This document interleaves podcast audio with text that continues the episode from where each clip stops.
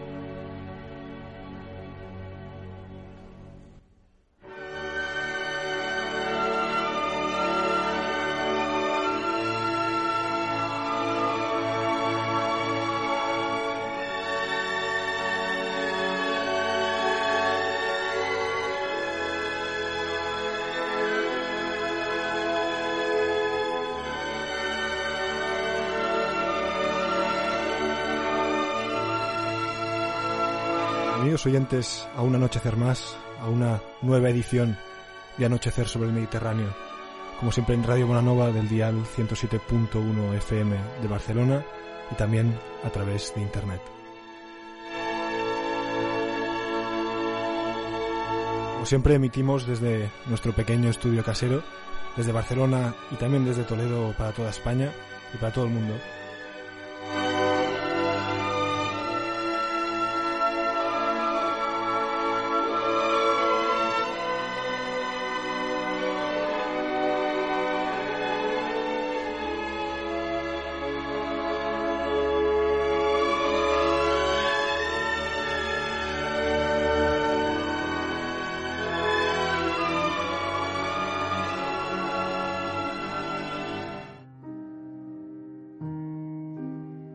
De afuera parece que cada día se pone más negro, cada vez todo resulta más confuso, cada vez pesan más los días sin un, claro fin, un poco a esta extraña situación del confinamiento. ¿no?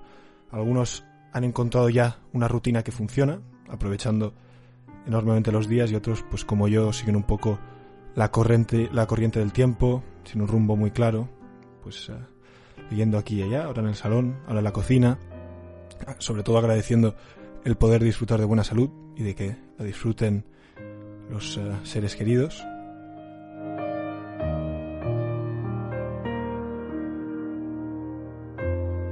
La primavera sigue transcurriendo, sigue pasando y nos limitamos a verla desde las ventanas como si fuera una película.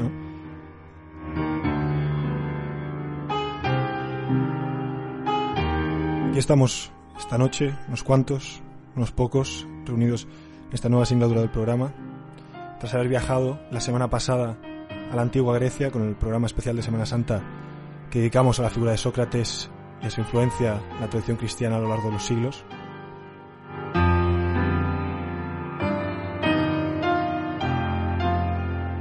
Esta semana volvemos a España, concretamente al siglo XVII. Fue cuando se, se publicó, digamos, se escribió la, obra que hoy trataremos, eh, que definió un mito en la historia de la literatura universal extremadamente importante. el programa de hoy hablaremos sobre el mito de Don Juan a través de las diferentes literaturas europeas y, también eh, con alguna mención Oriente, también de las diferentes épocas, em, empezando un poco por que, que el mismo mito, ¿no? un poco sus, sus orígenes, digamos. Primero de todo me gustaría dar la bienvenida a Pablo Menegas del Río, siempre bienvenido a Anochecer sobre el Mediterráneo. Gracias, buenas noches habíamos pensado que, esta semana sería interesante tratar esta, esta figura tan relevante en la historia de la literatura universal, eh, presente en diferentes eh, épocas desde, desde su publicación y de diferentes maneras, y siempre cambiando sin llegar nunca, digamos, como a madurar del todo, a ser un, como, un, como un adulto. Es un personaje que crece, pero parece nunca crecer del todo. Y por lo tanto, habíamos pensado que, que hoy sería eh, bueno, ¿no? tratarlo. Y sobre todo empezar un, pues, un poco definiendo eh, las características del Don Juan original, ¿no? Viendo eh, esa esencia don juanesca que nos viene directamente del, del burlador de Sevilla, ¿no? De Tirso de Molina, sin entrar en todo el tema de la autoría cuestionada, etcétera, que eso ya se ha tratado muchísimo. La verdad es que es, es un hombre que transgrede un poco la, la honra del resto, ¿no, Pablo? Que la principal característica del Don Juan es la es la transgresión de la honra, de la honra, un concepto pues muy muy del siglo de oro, pero también bastante universal. Es más, yo creo que ahora, por mucho que vivimos en el siglo XXI, es un concepto de alguna de alguna manera vigente, aunque en otras formas. El Don Juan, por otra parte, es verdad que la obra primigenia, sí, se encuentra en 1630. Sin embargo, se pueden hablar de Don Juanes antes de Don Juan es una cuestión eh, muy intrincada. Pero vamos, la, eh, la característica esencial del Don Juan es eh, la transgresión de la honra deliberada. pero está en un estadio ajeno a la ética y ajeno a los valores de su tiempo. Se mueve al margen.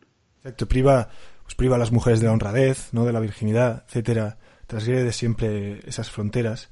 Y la verdad es que contrasta con, con figuras, sobre todo si, si miramos un poco la tradición grecolatina, como hablábamos antes fuera de antena, eh, que te he comentado, aunque tú no has estado completamente de acuerdo, que me he recomendado un poco al, anfitrión de, Plauto, eh, la manera en la que los dioses pues toman las formas de los mortales, se dedican a burlarlos, pero aquí no se trata exactamente de un dios, se trata de una forma mortal, em, casi como una especie de como una especie de, figura satanizada, digamos, ¿no? la antítesis de, del bien de, cierto modo. Y, por ello me ha recordado un poco a, esta, esta, figura de, anfitrión, ¿no? Porque ahí eh, el, objetivo es diferente. No, no existe tampoco un, claro como concepto de, la honra, pero sí que hay una, una idea de una especie de fertilización divina, digamos, ¿no? Y, leyendo un poco el, libro de, Otto Rank sobre, sobre Don Juan, el psicoanalista austriaco,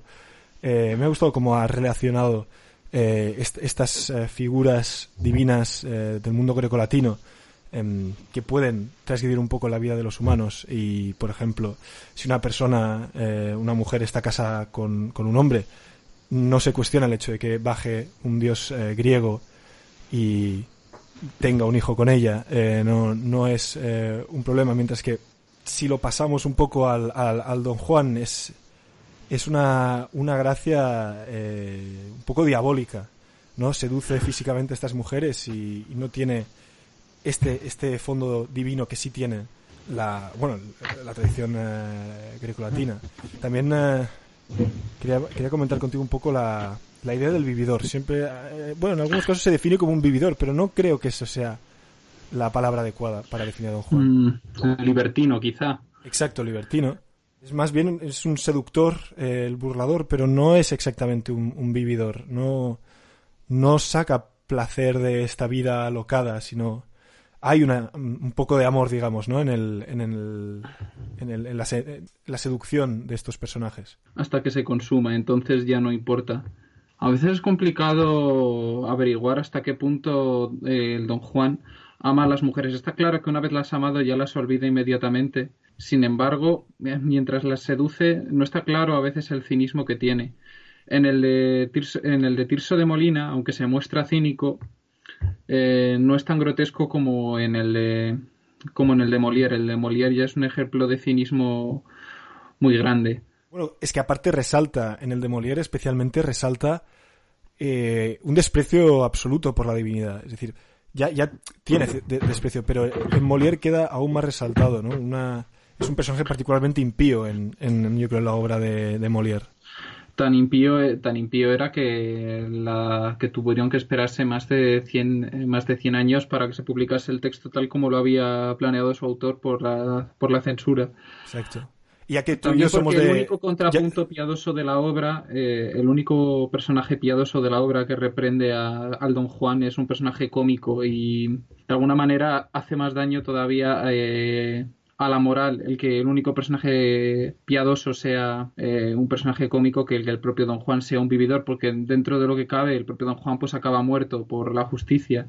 Entonces, la justicia divina además. Exacto. También, ya que hablas de píos y de impíos, esto me, ha recordado un poco un artículo que leí de una académica que se llama Rosa Navarro, eh, que hablaba un poco de la conexión entre Eneas y Don Juan, ¿no? Como Eneas de algún modo eh, seduce a Dido, eh, pero cumpliendo, tiene que acabar cumpliendo un deber divino que lleva a la muerte de, Dido, mientras que tenemos el otro extremo que es eh, un personaje completamente impío, que es lo que decíamos de, Don Juan. Sí, es la contraposición, aunque, aunque las acciones a priori sean las mismas, ¿no? La consumación de un amor, una seducción. Aunque también aquí Eneas es que tampoco se muestra del todo culpable, porque los dioses también son los que han hecho que Dido se enamore de, él. Por eso te decía antes eh, que me resulta particularmente interesante el contraste ¿no? entre el mito de Don Juan comparado con la, eh, la, tradición grecolatina. Justamente por esta idea de, de los dioses pudiendo interferir en la, completamente la voluntad de, los hombres, que es una idea que luego ya no se tiene por la, digamos, independencia, independencia del ser humano en cuanto a Dios, eh, en el sentido de no interferir en eh, de la manera que interfieren los dioses con, los diferentes personajes de las tragedias. De todas maneras, es que la figura de Eneas en el siglo de oro es complicada. Ella, cuando aparece, la mayor parte de las veces es para reírse de ella realmente. Quevedo tiene un soneto memorable en el que habla de Eneillas y letal, eh, los académicos siguen debatiendo si le llama homosexual o impotente por lo oscuro de las referencias que utiliza el siglo de oro y el barroco eran muy propensos a la inversión de tópicos y entonces pues desde ese prisma es muy normal que los modelos clásicos aunque fueran desde un amor idealizado desdichado pues pudiesen interpretarse así también están las posibles referencias a personajes históricos pero ya son más complicadas por ejemplo se dice que un que un tenorio eh, pretendía a la hija de Lope de Vega y de hecho tuvo un duelo con él mismo. También eh, otra conexión así, bueno, está bastante, bastante obvio, es un poco el hibris que tiene Don Juan a lo la largo... Soberbia. Eh, exacto, la soberbia eh, a lo largo de la obra, sobre todo cuando se cree que con trampas, no con comentarios a sí mismo, puede, puede hacerle la jugada a Dios, digamos, ¿no? Por ejemplo, cuando tiene que acostarse con... Eh, ¿Cuál es el personaje que le hace jurar? Y, y dice que que a traición y alevosía me dé muerto un hombre y, para sí mismo recalca que, bueno, que esté muerto el hombre, ¿sabes? Que no, que, como intentando hacerle la jugarreta, eh, con la que obviamente no. Ese es el motivo más viejo de todas las literaturas. Exacto. El fracaso cuando se trata de, de sobrepasar la divinidad. Sí. También, em, bueno, y también la, obviamente, una de las, de las cosas eh, más bonitas, digamos, del, del personaje es la, dimensión trágica que lo ha acompañado a lo largo de, de toda su historia, ¿no? Como eh, en ese momento en el que se da la muerte del comendador, eh, se le condena ya un, de cierta manera un final trágico, porque acaba siendo este el que, el último episodio, etcétera, pues sí, sí, y además eh, ya la primera versión no, pero ya las demás que la tienen como modelo hacen al espectador consciente de lo que va a pasar, ya participa de una cierta dimensión como irónica, vamos a decir. Pero bueno, de todas maneras, esto de que nosotros nos esperamos el mensaje al final resulta un poco tópico, pero antiguamente no era así. Antiguamente la gente sabía más o menos el argumento de las tramas, eh, ya cuando Sofocles, por ejemplo, irónicamente habla del Edipo, eh, escribe el Edipo Rey, todos los atenienses saben lo que va a pasar en cada punto y la cosa está en cómo lo cuenta, cómo mantiene la tensión. Es una concepción muy antigua. Yo me contaba el caso una profesora mía de, de, su hijo, que la verdad era un caso admirable, que él con 12 años, cada vez que cogía un libro, miraba el final y si veía que pasaba algo muy chocante, no lo leía. Y dice, ¿y por qué lo haces? Y dice, bueno, porque si al final es lo importante, ¿para qué escribe el resto? Yo no quiero leerlo. Yo digo, jolín. Sí, es la, el típico, la, típica novela de bestseller que ya, depende completamente eh, en el argumento, digamos, ¿no? Que no, no es un poco la, la belleza del, del camino hasta, hasta el final. También eh, creo que también es, es, interesante comentar un poco la, la principal diferencia eh, con las otras eh, versiones, digamos. Ya hemos hablado un poco de, de Molière, también eh, quizá nos, nos puedes contar un poco también de, de Mozart, de la versión eh, tan conocida que hizo de Don Juan, don, la ópera Don Giovanni, y que, bueno, sí, de hecho, esta, esta ópera la, la vi hace poco representada en el uh, Royal Opera House de Londres eh, hace nada, unos meses cuando me encontraba ahí, eh, brillantemente representada, por cierto. Si quieres, eh, podemos hablar un poco sobre ella. Sí, podemos, podemos y debemos, ¿no? Exacto. Aparte es una de nuestras pausas musicales de hoy, así que debemos. Es una obra curiosa. En general se suele decir, bueno, y esto es un poco un hecho, que el libreto no está a la altura de, de la música. Es decir, que el libreto, la historia suena muy inverosímil. Es, eh, es la, el arte de Mozart el que es capaz de transmitir a la música esa capacidad de seducción que es lo que la mueve, ¿no? En esencia el argumento no difiere mucho de la, de la versión de Tirso de Molina, no cambia demasiado, la acción transcurre en Italia, ¿no? Sí, sí. Aunque sí que la lengua, en, la lengua esta, es italiana. En, en, bueno, también... Sí, di, di, di. No, no, también es curioso porque el, aunque el Don Juan es una obra escrita en España, como que siempre se le ha asociado a Italia. Se ha hablado del Don Juan en Italia bueno, es que, como por autonomía. Es, un, es, una cosa curiosa. Los italianos son expertos en el marketing. Y... claro, claro, hombre. Nosotros somos si terribles a la hora de además, vendernos. Además, ya como tienen la Casa Nova también, pues... Exacto, sobre el cual a, a, quizá podemos hablar un poco al final, especialmente relacionado con, con Fellini, etcétera. Pero lo que te quería decir, ¿no? que una de las eh, diferencias que más me vienen a, a, la cabeza ahora entre la ópera y, y el, el, la obra original es un poco el regodeo que se da eh, Don Juan eh, con la, por ejemplo, la lista que tiene de todas sus amantes. Es decir, se da. Ese no está, no, eso no está en la primera, ¿no? No, no, no está en Tirso de Molina. No, no, porque aparte no es que Tirso no de Molina es, digamos, un poco más. Eh, las, las consuma y punto. Sí, y de hecho, uno de los, eh, una de las partes más famosas de la ópera es cuando canta acerca de todos los amores que ha tenido, ¿no? Y por eso te digo que en esta se da un toque más eh, casi divino, digamos, al personaje, por el hecho de que parece que eh, sea especial, que tenga un especial talento para lugar al que va, lugar donde puede cometer sus actos eh, impuros de una manera mucho más exagerada, diría, que, que la obra de Tirso de Molina, que es un personaje un poco más plano, digamos. Eh, o al menos eso me, me pareció a mí, no, no, no, sé. A ver, no sé si plano, quizá es como un poco más, por así decirlo, como primitivo, original. Sin embargo, también, en mi opinión, tiene mucha fuerza. Sí. Respecto a Mozart, quizá la mejor análisis es el cuento de Hoffman. Hoffman publicó una narración que se llama El Don Juan, que realmente es eh, una ficción a través de la cual eh, Hoffman eh, explica sus visiones acerca de, de la ópera de Mozart eh, la rememora cada acto, eh, explica sus impresiones sobre los actores. Es un es, eh, es que yo está como a medio a medio camino entre el cuento y el ensayo. Es una narración bastante bastante curiosa y yo creo que es un análisis también muy certero. Habla de Don Juan como una persona que tiene un anhelo, un anhelo casi divino, ¿no? Al que, que, que trata de, de llenar a través del amor, pero él es completamente incapaz. Le llena el tedio y sí. entonces convierte eso en un odio hacia Dios y en un odio hacia todo, lo que le permite burlarse de la estatua de, Exacto, de... la estatua del hombre que ha asesinado sí. en, el en el colmo de su maldad. Y sin embargo, esta obra, en mi opinión, tiene una cosa. Pareciera que la obra de. que en esta ópera, el convidado de piedra habla a don Juan para invitarle a la penitencia es una cosa un poco más complicada, pero no parece que vaya a condenarle a priori. El Tirso de Molina está muy claro. Pareciera que si en ese último momento el don Juan se hubiese ya, arrepentido. Claro, enseñado, dado muestras ¿no? de, de, haber reflexionado sobre ello, de haber recapacitado, digamos, ¿no? Eh, no, pero el don Juan dice: Me has invitado y yo he venido. No, Él lo niega, de, lo niega desde un primer momento. Si, si su reacción hubiese sido otra, no sabemos qué hubiese pasado. En cambio, lo que sí que nos, eh, nos queda en, en, otras versiones en las que el, el, personaje evoluciona. Digamos que, eh, sobre todo en Zorrilla, ves como el. Mientras que en, en Tirso lo que te decía Pero antes, más que ya un- pasan muchas cosas, ya Claro. estamos en romanticismo. Claro, eh, por, por un. Lo que te decía antes de. Por personaje plano me refería a un personaje eh, que, Que no cambia a lo largo de la acción. que no tiene un evoluciona. carácter- que puede ser un carácter profundo, pero que no tiene desarrollo, ¿no? Exacto.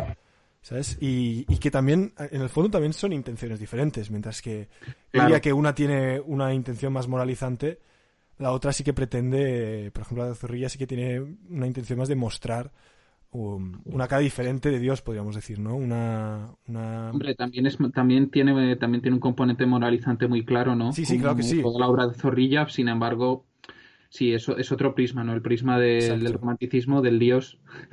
Pri- romanticismo principalmente eso, porque todo, ¿no? evoluciona, cambia y se salva. Es decir, Claro, que- en el, en el romanticismo Dios, por una parte, puede ser como el, pro- el, el Zeus malvado y tirano de Seli, pero también puede ser el amor puro, también se viene a la imagen de- del padre bueno, de- del puro, de- del perdón. exacto. Eh, creo que llevamos ya unos veintitantos eh, veintitantos minutos de, de programa. Vamos a dar un pequeño descanso a nuestros oyentes. Vamos a escuchar ahora eh, uno de los trozos finales ya del segundo acto de, de Don Giovanni por Mozart. Eh, eh, básicamente, esta grabación eh, viene de la orquesta eh, de cámara de Mahler. Lo que pasa es que no, eh, no sé exactamente de, de qué año es. Yo diría que esta ya es del siglo XXI, pero igualmente vamos a, a disfrutar con, con esta versión. Hasta ahora.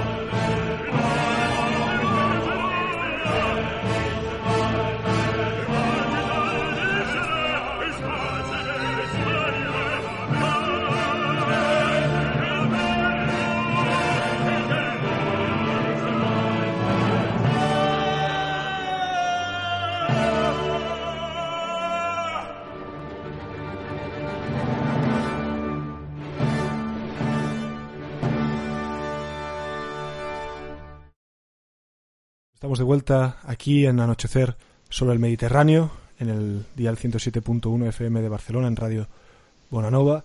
Eh, no hemos dado antes el, número de teléfono, porque como siempre eh, se nos va un poco el santo al cielo, así que lo vamos a dar ahora por si alguien se anima a, a llamar al programa, a participar y comentar con nosotros este eh, el mito de Don Juan.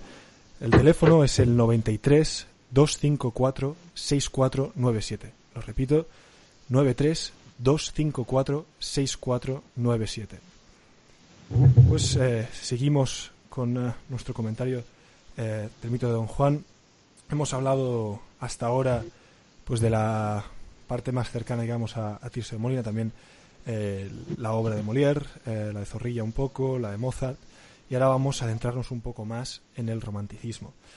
Y para ello, qué mejor que empezar con Byron, con la versión de Byron. Pues, pues sí, la verdad eh, es quizá la más innovadora de todas las versiones que se han hecho del Don Juan por el contenido que tiene. Es un extensísimo poema narrativo en la edición de cátedra, que es verdad que las ediciones de cátedra tienen una larga introducción con muchas notas aclaratorias y que además es bilingüe, pero son dos tomos muy extensos. Bastante Eh, extenso, sí. Es un poema inacabado, por otra parte, y es, eh, bueno, ya para empezar, digamos que es un poeta, un poema, ¿no? Que se ha cambiado el formato, porque es decir, eh, tanto, eh, tanto Molière como, como el autor del Convidado de Piedra eh, han usado la, el formato de escénico. Bueno, y escénica también es la representación de, de la obra de Mozart, ¿no? Sin embargo, este es un poema narrativo. En este poema, el don Juan se ve seducido por varias mujeres en determinados puntos. Es un poema irónico y paródico, en el cual se pone un antihéroe muy del gusto de, de Byron.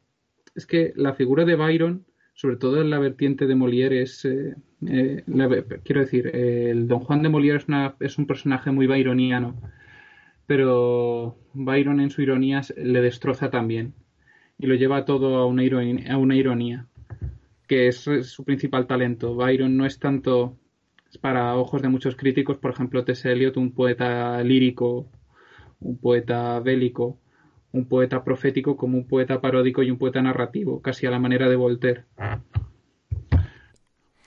También interesante de, esta época del romanticismo, un poco em, puede ser la, conexión eh, entre Don Juan y, el estudiante de, Salamanca de Espronceda, que antes eh, hablábamos un poco fuera de antena, no de cómo queda eh, Don Félix de Montemar bastante conectado, no relacionado con Don Juan Tenorio, que, bueno, el, autor aparte ya, ya, lo anuncia desde el principio, que ya lo introduce, digamos, por ahí el verso ciento y pico, una cosa así, como un segundo Don Juan Tenorio. Por lo tanto, ya vemos la, relación y un poco también la manera en la que se aleja. Encaja muy bien con esa sensibilidad de Espronceda. Sí, sí, porque aparte, aparte de una vida emocionante eh, que, que, vivió Espronceda, porque ya con 15 años eh, se unió a la Sociedad Liberal Secreta Los Numantinos. Eh, luego se fue a vivir fuera, fuera de España, ¿no? Primero a Portugal, luego a Londres, finalmente París, después de haber pasado un tiempo en Bruselas. Así que no, no me sorprende, digamos, por su biografía que tenga esta atracción por el mito de Don Juan, especialmente porque hasta su propia vida amorosa también. Sí, raptó a su querida Teresa Mancha. Así que, no sé, es, es una, una vida con mucha pasión, digamos, y, por lo tanto no me sorprende que también sea acercado ¿no? a, este, a este personaje y que lo haya desdibujado y vuelto a dibujar de una manera un poco diferente en el estudiante de, Salamanca. También, eh, creo que también eh, puede ser interesante eh, mencionar a otras, a otras figuras, digamos, del romanticismo que han sido relevantes para, bueno, para desarrollar un poco más el, mito del Don Juan, ¿no? Aparte de Kierkegaard eh, con, ah, sí, a ver, Kierkegaard, es una cosa curiosa porque primero se aleja mucho del ámbito eh, vamos a decir como mediterráneo, ¿no? Clase donde la acción se desarrolla. Él lo lleva todo a, a la de su Dinamarca natal y además lo convierte en un formato de novela, ya cambia completamente el género. Además lo convierte en un diálogo, en, lo convierte en una novela epistolar filosófica. No, en un diario, que voy a decir. Aunque bueno, sí bebe de la novela epistolográfica, pero... claro, va, incluyendo los diferentes elementos eh, también en, bueno, en el diario, etcétera. Sí, claro, también hay cartas de Cordelia, ¿no? Pero, pero es curioso. Hay la onda en la figura del Don Juan como un arquetipo filosófico, como el hombre estético, que es sí que responde mucho a la concepción de, la ópera de Mozart, ¿no? De la idea de la seducción. El hombre que se mueve por, que se mueve movido por los impulsos para llegar al vacío del corazón y no puede hacerlo.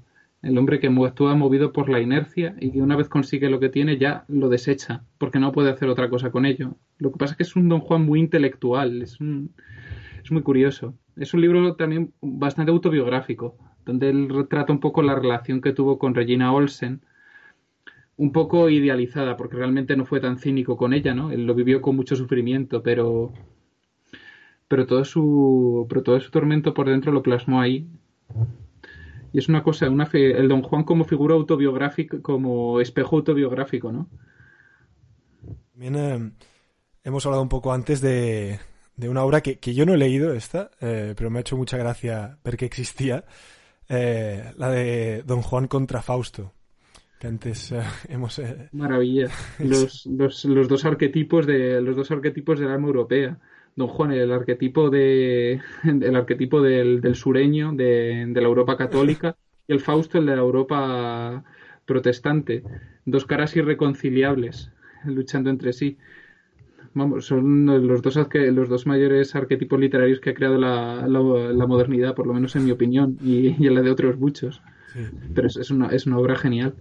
Esta, pues a, ver si la encuentro, porque, claro, ahora con todo el tema del confinamiento, etcétera, mi librería de confianza, que es una librería de aquí, bueno, que fuimos tú y yo cuando estuviste aquí en Barcelona, la librería Documenta, claro, está a un ritmo eh, menos intenso, digamos, que normalmente. Pero a ver si cuando todo esto pase consigo encontrarla, porque realmente es, es un concepto muy interesante lo que tú decías, ¿no? Enfrentar a estas dos ah, figuras ah, que tienen eh, bases eh, hasta tan eh, diferentes, digamos, en- tanto por localización como por fondo cultural, ideológico, etcétera. Pero bueno, también podemos vincularlo un poco con lo que hablamos en el primer programa. La verdad es que Inclán eh, y sus eh, sonatas, especialmente la que tratamos tanto en, en el primer programa, que fue la de Primavera, yo creo que se vincula muy bien con, con esta figura de Don Juan y la verdad es que el, el Marqués Claro. de, de Bradomín tiene, como comentamos en su, en su momento, escenas que, que recuerdan mucho a este personaje, a los intercambios que tiene. También Las mujeres. es que el Don Juan de Valle de, de Valle Inclán es un Don Juan admirable porque es un Don Juan feo, católico y sentimental. En- por lo menos en la versión eh, se suele sobreentender que Don Juan es guapo y que así consigue consigue sus conquistas. Sin embargo, el Don Juan de, de por una genial eh, artilugio, las consigue igualmente. Es un Don Juan católico en una época de bastante descreimiento del, del decadentismo del final de siglo y es sentimental. Y esto es lo más importante el don Juan no es sentimental el don Juan olvida a todas las mujeres con las que está. El don Juan de Tirso de Molina y el don Juan de Molière son cínicos el- son, de, son de un cinismo extremo. Bueno el don, el don Juan de Valle Inclán también pero la manera de rememorarlas eh, de rememorar sus conquistas o sus posibles conquistas sus proyecciones es completamente distinta de hecho, hay un pasaje, no sé si es en la sonata de invierno, creo recordar, que dice que él no es un Don Juan para nada y él se- ni un decadente. Pero claro, él juega con los típicos decadentes y es decadente a su vez y, se, y los critica. Se mueve en un juego muy. en un juego muy curioso. Y por otra parte, me llama la atención que nos hemos saltado uno de los Don Juanes más célebres. Nos hemos, hemos hablado del romanticismo y nos hemos comido a zorrilla. ¿Cómo puede ser Ostras, esto? sí, es verdad. Nos lo hemos saltado, efectivamente. En verdad tiene. Este Está- también tiene- Estaba reservándolo y lo, lo he reservado tanto que se me ha pasado. A veces pasa, ¿no? Claro, y especialmente porque contamos, eh, como, bueno, ya verán más tarde, eh, contaremos eh, hacia el final del programa con la presencia de Tony de la Casa y Ana Jiménez, que nos representarán un trozo eh, de Don Juan Tenorio. Por lo tanto, eh, sí, sí, debemos definitivamente hablar de Zorrilla. La, la mayor. La obra de Zorrilla eh, incorpora. Está dentro del romanticismo, ¿no? Y como novedad incorpora la salvación del Don Juan, que es algo tremendamente novedoso, ¿no? También Sí, sí. bastante acorde con el espíritu, vamos a decir, de la época, ¿no? Del romanticismo, el Dios bueno, el Dios piadoso. Y el Don Juan se salva enamorándose, quedando con plena, eh, enamorando, eh, enamorándose de alguien. Porque el Don Juan, más que enamorarse, lo que hace es seducir. Sin embargo, en la obra de Zorrilla lo que hace Don Juan es quedarse enamorado. Y ese amor, eh, y ese amor le purifica. Esto puede sonar un poco folletinesco así explicado, pero, pero es lo que pasa también porque la elocuencia del Don Juan se ve superado, se ve superada por la de su adversaria, por doña Inés, en ese famoso monólogo, ¿no? Y él cae. De todas maneras, a ver, la obra también tiene una dimensión trágica, ¿no? El Don Juan muere. Sin embargo, sin embargo, su alma puede ir al cielo. También una cosa interesante, ¿no? Del, de Zorrilla también es otra vez la aparición de, de aquella lista de, de todas las cosas malas que ha hecho y cómo se siente orgulloso, eh, orgulloso Ah, sí. de ellas, como básicamente el concepto de la virtud es algo que detesta completamente este, este Don Juan y a- encima hace gala de ello. Que es algo que en el original tampoco, en, en Tirso de Molina al menos, este concepto de destrozar un poco la, la virtud, digamos. no- Concreta un número, ahora no me acuerdo cuál es. Un número muy exagerado de conquistas. Sí, la verdad es que, a ver, no, no, ahora no me viene tampoco. Pero sí que, bueno, es eso, es básicamente el, el exagerar eh, los males, ¿no? Cómo burla la justicia, cómo... Cuantos más mejor. Exacto, ¿no? Y, y, y me recuerda un poco lo que decía antes de, de la obra de Mozart, que también tiene este, este trozo en el que recuenta, ¿no? Todos los, eh, todos los amores que ha tenido en un formato de lista muy también exagerado y, y que se alarga bastante en, en, la ópera. También una cosa divertida que veo en, en o particular de esta obra es un poco eh, los dos Don Juanes que hay, porque mientras que en Tirso de Molina no, no parecen haber dos muy claros, en la segunda, en, en esta, perdón, de Zorrilla, sí que el, el amigo, Luis, ¿Mm? colabora mucho más en las mentiras, en, las, eh, en los trucos, en los engaños. Me manda eh, Tony de la Casa que participará luego con nosotros, que son 72 conquistas, efectivamente, se nos escapaba el número. Pero sí, lo que te decía, que, que su amigo Luis pues participa con él en, en estas eh, eh, maldades, digamos, de una manera mucho más activa.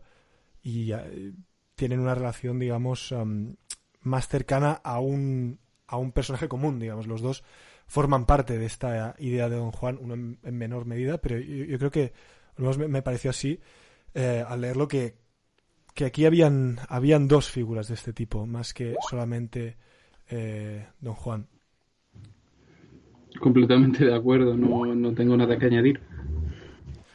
Eh, yo creo que podemos conectar eh, esta idea de la redención por el amor de, del Don Juan a la siguiente, a la siguiente pieza musical que, que, vamos a añadir, que se trata de del final coral del quinto movimiento de la segunda sinfonía de Mahler, la Sinfonía de la Resurrección. Este quinto movimiento da, una muestra, vamos a decirlo así, lírica, eh, a través de un poema de Klostok, eh, eh, de la resurrección.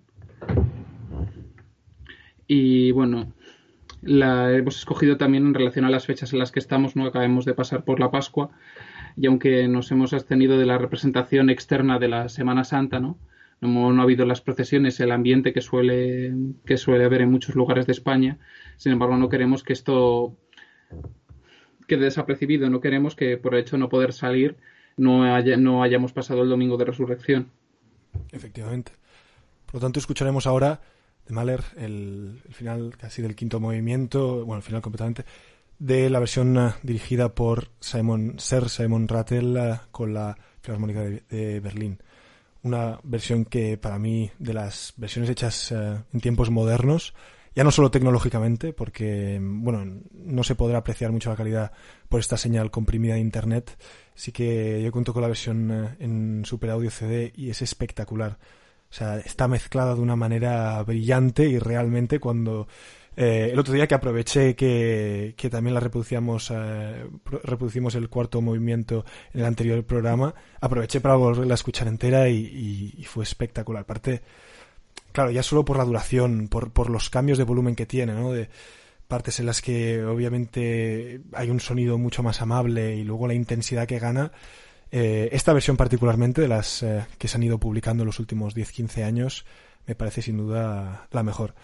Así que vamos allá con el final del quinto movimiento de la segunda sinfonía de Mahler.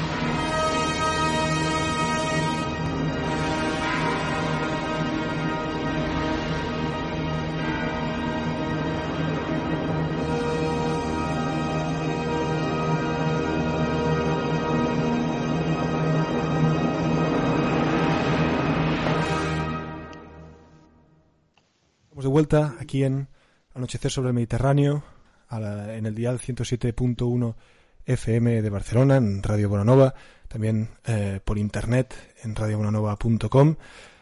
Y bueno, esta noche hemos estado hablando pues del mito de Don Juan y de sus diferentes representaciones a lo largo de los siglos y, de los lugares también.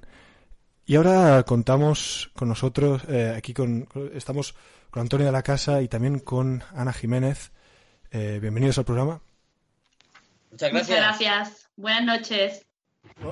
La razón, la razón por, eh, por la que están con nosotros es porque durante muchos años eh, han estado representando don Juan Tenorio en Sevilla. Es así, ¿no? Sí, hemos estado representando el don Juan Tenorio con la compañía Viento Sur Teatro de Sevilla. Y bueno, yo he, estado tres años, pero creo que Tony tiene, Antonio, perdona, Tony para los amigos, eh, tiene más experiencia que yo, lleva muchísimos más años, ¿no? ¿Cuánto, ¿Cuántos años llevas tú, Tony? Yo, lo he hecho como 11 años, si no me fallan oh. las cuentas. Y en el papel de Don Juan. Siempre, siempre he sido, sí, sí, siempre he sido Don Juan. Eh, algún día me, no me importaría hacer un Chuti o un Butarelli o un Don Luis, un Don Luis, un Don Diego. En fin, pero siempre ha sido Don Juan, me han cogido Don Juan toda la vida, así que por algo será, también.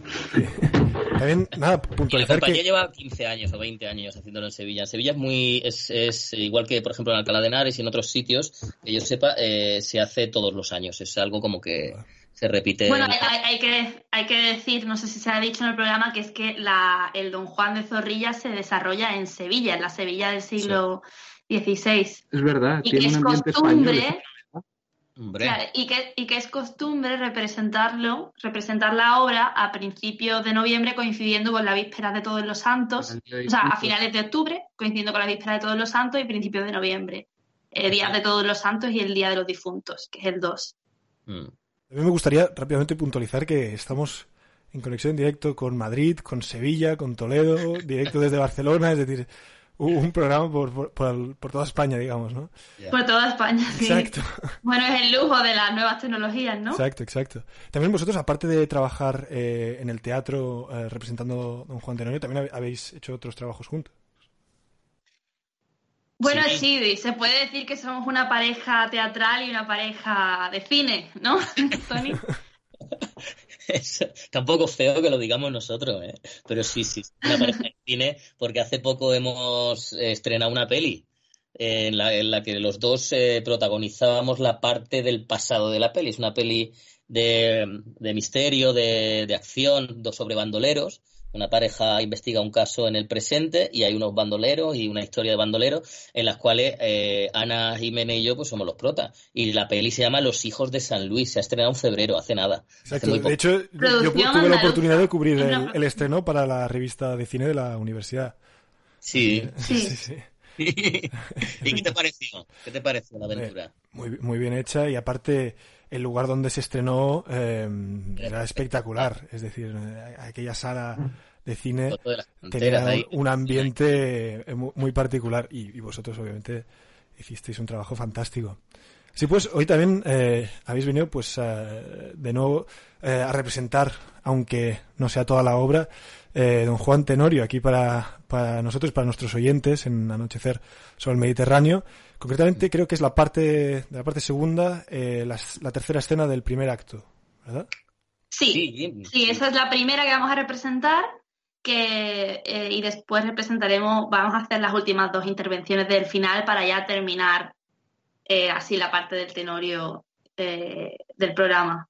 Perfecto, pues ya que estamos en la, recta, en la recta final del programa, adelante, cuando queráis. Vale. Bueno, lo explicamos un momentito, así corto, corto, para que... Sí, creo, que sí, sí, sí. contextualizadlo, por favor. Lo contextualizamos un poquito. Bueno, sí, sí, sí. Adelante, Tony, que confío, confío en ti, en tu contextualización. bueno, voy a hacer, voy a hacer un spoiler. Quien no lo haya visto, que, que se fastidie. Eh, resulta que don Juan Tenorio vuelve a Sevilla, eh, comete muchas tropelías, secuestra a doña Inés, se la lleva a su casa, el padre viene, eh, mata al padre de Doña Inés, mata a Don Luis Mejía, que es su rival, allí muere Tokiski y él se va a Italia, eh, o no me acuerdo dónde se va, pero bueno, vuelve a los cinco años. Y cuando vuelve se encuentra con que el palacio de su padre se ha transformado en un panteón donde el, mismo escultor le dice que ha enterrado a todos los que fueron víctimas de mano de don Juan. Entonces él se, lo, lo- despacha al escultor y ve que se queda con la estatua, con el mármol, la estatua de Doña Inés.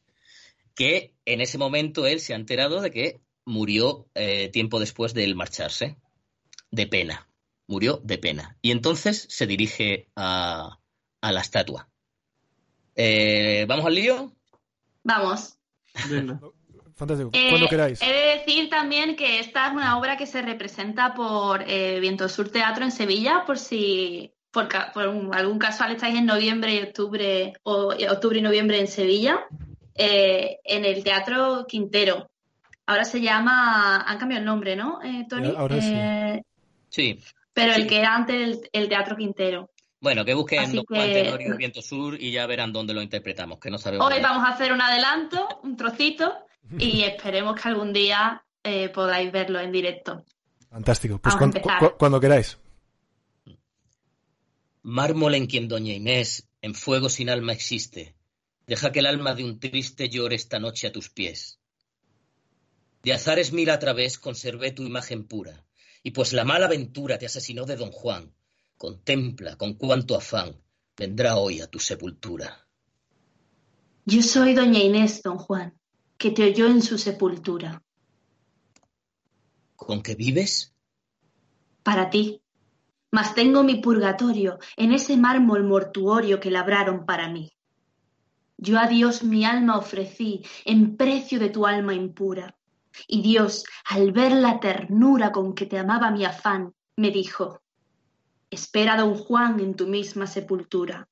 Y pues quieres ser tan fiel a un amor de Satanás, con don Juan te salvarás o te perderás con él. Por él vela, mas si cruel te desprecia tu ternura y en su torpeza y locura sigue con bárbaro afán, llévese tu alma, don Juan, de tu misma sepultura. Yo estoy soñando quizás con las sombras de un Edén. No, y ve que si piensas bien, a tu lado me tendrás, mas si obras mal causarás nuestra eterna desventura. Y medita con cordura que es esta noche, don Juan, el espacio que nos dan para buscar sepultura. Hasta aquí. Aquí acaba la escena tercera. Espera.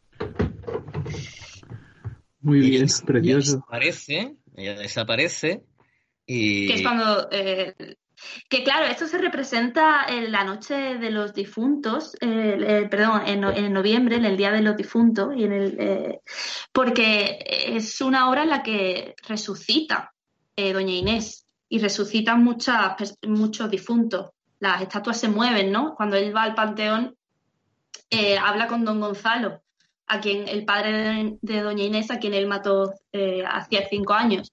Y también resucita a Doña Inés para hablar con él e intentar salvar su alma. el convidado de piedra. Que bueno, y si queréis, eh, podemos hacer las últimas dos intervenciones del Tenorio, que, que es quizá donde, eh, eh, ¿no? El final, lo que habíais hablado un poquito, ¿no? Antes, ¿no? De los finales diferentes, ¿no? Exacto, Eh, exacto, justamente. donde Y la verdad es que no veo mejor forma de acabar el programa que con este final eh, que nos eh, describes ahora, que supongo con estas dos intervenciones eh, que, que nos representaréis eh, ahora. Este es el final más romántico, más optimista, diría yo, porque es en el que Doña Inés consigue salvar el alma de Don Juan. efectivamente. Dolma- eh, do- Doña Inés, digamos que es la que, la que interviene entre Dios, entre Dios y Don Juan y consigue salvar su alma y salvar, por tanto, el alma de ella también. Efectivamente. Así que Pues cuando queráis también. Yo mi alma he dado por ti, y Dios te otorga por mí tu dudosa salvación. Misterio es que en comprensión no cabe de criatura, y sólo en vida más pura los justos comprenderán que el amor salvó a don Juan al pie de la sepultura. Cesad cantos funerales, callad mortuorias campanas, ocupad sombras livianas vuestras urnas sepulcrales. Volved a los pedestales, animadas esculturas, y las celestes venturas en que los justos están, empiecen para don Juan en las mismas sepulturas. Clemente Dios, gloria a ti. Mañana los sevillanos aterrará el creer que a manos de mis víctimas caí. Mas es justo, quede aquí al universo notorio, que pues me abre el purgatorio un punto de penitencia, es el Dios de la clemencia, el Dios de don Juan Tenorio. Fantástico. muchísimas gracias por... eh, eh, Muchísimas gracias a vosotros y, por, y enhorabuena por vuestro maravilloso programa. no, muchísimas gracias. Muchísimas gracias. Habéis hecho un fantástico, un fantástico trabajo y también, eh, como decíamos antes, eh, y, oyentes, por favor ir a ver eh, también eh, el, eh, Hijos de San Luis, que realmente es una película muy bien hecha y, y- y que aprovecha esas localizaciones tan bonitas en las que se ha rodado por Osuna de manera brillante y hacéis vosotros dos un, Por toda un trabajo- Andalucía. Exacto, un, un- trabajo fantástico. Sí. Así que Pues nada, muchísimas gracias. Aquí dejamos entonces con este final tan bonito el programa y nos eh, volveremos a ver la semana que viene, como siempre, a las 10, el martes, en el dial 107.1 Radio Bonanova aquí desde Barcelona. Y nada, hasta la próxima. Hasta la próxima. Hasta la próxima.